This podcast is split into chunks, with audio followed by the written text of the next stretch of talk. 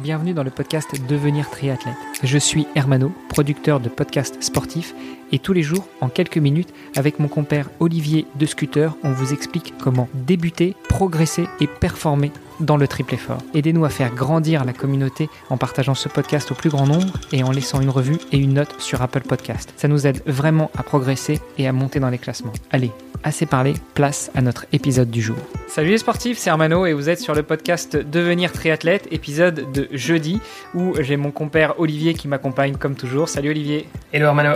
Et nous avons notre invité de la semaine, Lilian Doza, aventurier, entrepreneur, entrepreneur aventurier, papa, euh, époux et euh, qui a traversé la France en euh, mode triathlon. Alors Lilian, justement, on a parlé du lancement de ton défi traversée de la France en triathlon hier. Aujourd'hui, eh bien, on, devait un peu plus aborder la partie logistique de la préparation justement. Alors je, reprends la question d'Olivier d'hier. Euh, est-ce que tu avais prévu une logistique particulière? Est-ce que tu partais seul, accompagné? Comment est-ce que tu avais prévu ce défi? Alors l'idée de ce défi, c'était vraiment de le faire solo et le plus possible en autonomie. Je voulais vraiment euh, voilà ne pas avoir de, de, de, temps à respecter, de voilà de points de rendez-vous à tenir, de choses comme ça. Je voulais vraiment être autonome et pouvoir me dire bah si ce soir j'ai envie d'aller plus loin, je vais plus loin. Si je veux m'arrêter, je m'arrête.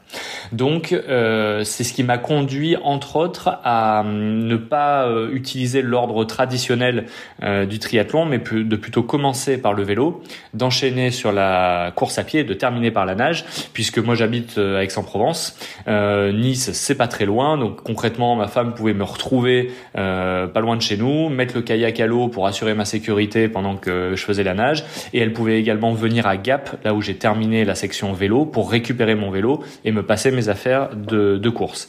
Mais en dehors de ces échanges, j'étais tout le temps euh, tout seul. Donc à part sur la natation, où là pour un vrai sujet de sécurité, il fallait que je sois accompagné d'un bateau, parce qu'entre Nice et Menton, tu as Monaco, euh, avec pas mal de yachts, pas mal de plein de choses qui font du bruit et qui se contre-foot, je pense, d'un petit bonnet de bain qui passe au milieu. Et donc, euh, dans cette idée d'autonomie, bah, sur mon vélo, j'avais euh, mes sacoches avec de quoi dormir, de quoi réparer, de quoi manger.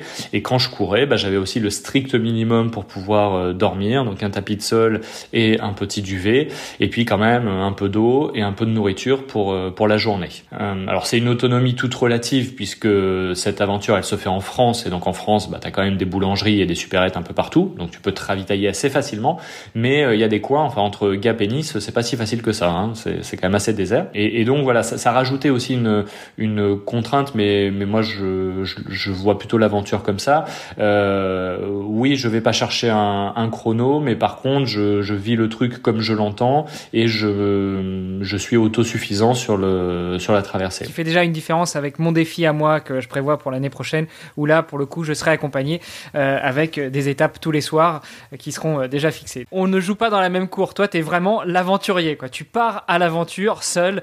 Euh, donc, au niveau logistique, finalement, ça a été euh, en soi assez simple à organiser. Tu sais d'où tu pars, tu sais où tu arrives. Bah, tu te permets de dormir un peu à la belle étoile, comme tu veux. on n'a pas parlé du temps qu'a pris ton défi. Alors tu nous as dit pour les 22 km de natation, tu entrevoyais entre 1 et 3 jours, mais bah, combien de temps ça t'a pris entre le départ en vélo de Bretagne et l'arrivée à Nice? Eh bien, écoute, en tout, ça a mis 15 jours. Alors, je, donc si je refais le calcul dans ma tête, donc je sais que j'ai mis une journée de natation, j'ai mis 5 jours pour la course à pied, ce qui veut dire que j'ai mis 9 jours sur la partie vélo. Et clairement, c'est là où euh, c'est largement euh, optimisable, euh, c'est sur le vélo et la course à pied, je pense, dans une certaine mesure, puisque euh, en course, je faisais l'équivalent d'un marathon par jour, mais avec euh, presque 2000 mètres de dénivelé et un sac à dos. Ouais, c'est ce que j'allais te demander. Euh, au niveau course à pied, comment est-ce que tu trimballais ton matériel C'était dans un sac à dos Ouais, petit sac à dos qui faisait entre 6 et 8 kilos, je pense, suivant, euh, suivant le, les jours et sur le moment de la journée. Euh, bon, ce qui paraît pas grand-chose hein, quand tu le mets le matin euh, et que tu pars te balader avec tes enfants, mais quand tu dois courir avec, c'est vraiment très très compliqué. Quoi. Ça, ça fait vite mal, c'est pénible à porter, que ce soit dans les montées, dans les descentes, peu importe. Mais, mais bon, t'as pas le choix, hein, c'est avec ça que tu dors et que tu manges. Donc il fallait que je l'ai. Donc au niveau de la logistique, finalement, c'était relativement relativement basique. Mm. Pas grand chose en vélo, si ce n'est deux sacoches remplies de matériel et puis un duvet et une petite tente quand même? Non, non, pas de tente parce que parce que pas besoin. Enfin, moi j'avais estimé que j'avais pas besoin et l'année suivante, quand j'ai fait le Tour de France à vélo, non plus. quand on part au printemps, bon, t'es à peu près certain qu'il va faire plutôt beau et, et puis tu peux toujours trouver un abribus, un endroit où te mettre à l'abri si jamais. Et puis si vraiment c'est la cata, tu peux toujours prendre un hôtel quelque part, c'est possible aussi. Vélo, le strict minimum. Course à pied, bah, déjà tu nous as dit en introduction que tu avais repris la course à pied en mode minimaliste, donc là c'était minimaliste jusqu'au bout. Et puis la natation, euh, tu nous expliquais en off qu'il y avait une raison à cette pilosité faciale. Est-ce que tu peux euh, nous en parler un petit peu plus euh? Bien sûr, j'ai la chance d'avoir euh, une, une, pilosité au niveau de la barbe euh, assez assez fournie. Et, euh, et j'avoue que quand j'ai vu la mode peut-être préciser pour nos auditeurs c'est vrai que bon Liliane a une barbe. Elle fait combien de centimètres ta je sais pas j'ai pas mesuré mais bon on voit plus le coup depuis longtemps ah, ça, elle, elle, est assez impressionnante quand même. Elle arrive bon, peut-être pas jusqu'au téton mais non non mais, mais elle bon, descend mais pas mal quand même. mes filles arrivent à faire des tresses avec donc, donc ouais, ouais c'est une bonne barbe, ouais. une bonne barbe. et, et, et j'avoue que j'ai beaucoup apprécié que, que, la mode passe au hipster il y a quelques années, je me suis dit enfin je vais pouvoir me laisser pousser la barbe tranquillement. Et, euh, en fait, euh, pour faire une toute petite aparté, je me suis laissé pousser la barbe. Bah, j'ai toujours eu un petit peu de barbe quand j'ai commencé à travailler parce que j'ai euh, très jeune été chef d'entreprise et je voyais bien que ça posait problème dans le monde professionnel. Et donc j'ai toujours essayé de me vieillir un peu et donc la barbe faisait partie des, des, des, des choses que je, que je gardais pour ça. Et, et donc on, et quand on est parti donc un an en voyage à vélo, euh, clairement, j'ai rien entretenu, j'ai laissé pousser. Et quand j'ai monté ce projet de, triathlon, j'ai euh, eu comme écho qu'un des problèmes de la natation en mer, c'était les méduses et que donc sur 20-22 km euh, en Méditerranée au mois de mai-juin, il y avait de fortes chances qu'il y en ait. Et donc autant le corps est protégé par euh, une combinaison, autant au niveau du visage, il n'y a pas grand-chose. Et donc je me suis dit, ben garde la barbe, continue de la faire pousser et ça fera une protection pour euh, contre les méduses. Et finalement ça a assez bien marché puisque la seule brûlure de méduse que j'ai prise c'était dans le cou. Donc effectivement là j'ai pas j'ai pas de poils et, euh, et là je me suis pris une. Ok donc t'avais pas laissé pousser les cheveux. Non. Tu sais pour la prochaine fois, quoi. ouais, c'est ça. Mais depuis, t'es arrivé, donc Explique-nous pourquoi tu as gardé la barbe. Ça, c'était juste pour le fun, parce que finalement. Euh... Je, suis, je, suis sentimental. Je suis sentimental. Ah, c'est sentimental. ça te rappelle cette vraie première expérience en solo. Exactement. C'est un peu comme une médaille, finalement. C'est ça, c'est ça. C'est un peu comme, euh, tu sais, il y en a, ils vont avoir euh, un bracelet ou une médaille qui transporte un partout. Tatouage, qui, euh... voilà, bah là, c'est la barbe. Excellent. Peut-être avant de finir l'épisode d'aujourd'hui, euh, moi, je, je, me pose quand même la question de savoir euh, qu'est-ce qu'une telle épreuve, oui, un, un, tel défi a bien pu t'apporter. On a compris un petit peu ce qu'il y avait en amont, ce qui t'a amené vers ce défi. Moi, j'aimerais comprendre maintenant euh, ce que, euh, une fois que tu as, j'allais dire poser le vélo, non, une fois que tu as posé le néo, une fois que tu as laissé la combinaison par terre, euh, qu'est-ce que tu as ressenti et euh, quelques années après encore, qu'est-ce que tu ressens encore, qu'est-ce que ça t'a appris dans ta vie quotidienne, dans ta vie de père, dans ta vie d'entrepreneur? Euh, La liste est longue. Je pense que le podcast sera trop court pour toutes les, les énumérer. Mais euh, bon, clairement, ce que ça m'a appris, c'est que c'était possible l'idée de euh, moi tout seul euh, dans une discipline que je ne connais pas, dans un temps qui est plus que limité, euh, bah c'est possible. Si euh, si je réfléchis bien, si je parle aux bonnes personnes et que je me prépare bien, que je mets l'énergie qu'il faut, euh, j'arriverai à aller au bout.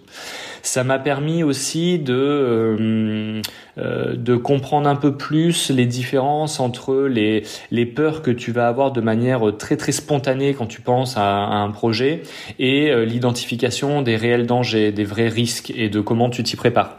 Euh, ça m'a euh, ça m'a aussi aidé alors de manière plus plus on va dire concrète et d'un point de vue logistique, ça m'a aidé pour les aventures suivantes pour bah, quand je vais voir un sponsor ou quelqu'un à qui je demande de l'aide, bah, j'ai déjà fait ça. Quelque part, euh, voilà, on, me croit un petit peu plus quand je dis tiens, je vais faire le tour de, France à vélo en 20 jours, par exemple. Euh, voilà, et donc ça, ça se, ça se cumule. Donc, euh, donc il y, y, a cette part euh, d'expérience sur tous les aspects, hein, euh, physique, mental, etc. sur la partie mentale, ça m'a beaucoup apporté. je crois que j'avais toujours je pense j'avais toujours utilisé sans le savoir tout un tas d'outils de préparation mentale, d'outils euh, presque d'auto-hypnose, euh, et que là en fait j'ai vraiment euh, touché du doigt et, et, que je me suis vu utiliser, et donc j'ai continué d'utiliser par la suite. Euh, donc, euh, donc ouais, ça, ça, a apporté pas mal, euh, pas mal de choses quand même. Et après, bon, plein d'autres choses, à la fois beaucoup plus personnelles.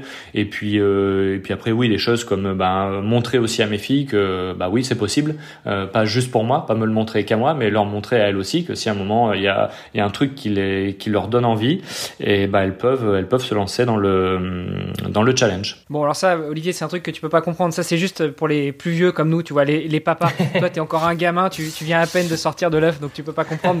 Mais, effectivement, Lilian, je comprends très bien ce que tu veux dire. Cette, cette envie, voire même parfois ce besoin euh, irrépressible de, euh, de transmettre et de montrer, euh, alors pas forcément le bon exemple, mais de montrer que c'est possible si, si on s'y accroche, si on a envie d'aller vers quelque chose et que et qu'on s'y tient, et ben c'est Ouais, exactement. Et puis tu vois, moi j'ai beaucoup aimé la préparation de ce triathlon parce que justement, il, il m'a permis de me confronter à des triathlètes euh, et je me considérais pas triathlète et je me considère toujours pas triathlète parce que je pense que dans le dans le triathlon il y a une vraie recherche de cette performance de ce chrono qui moi n'était pas du tout un de mes euh, objectifs.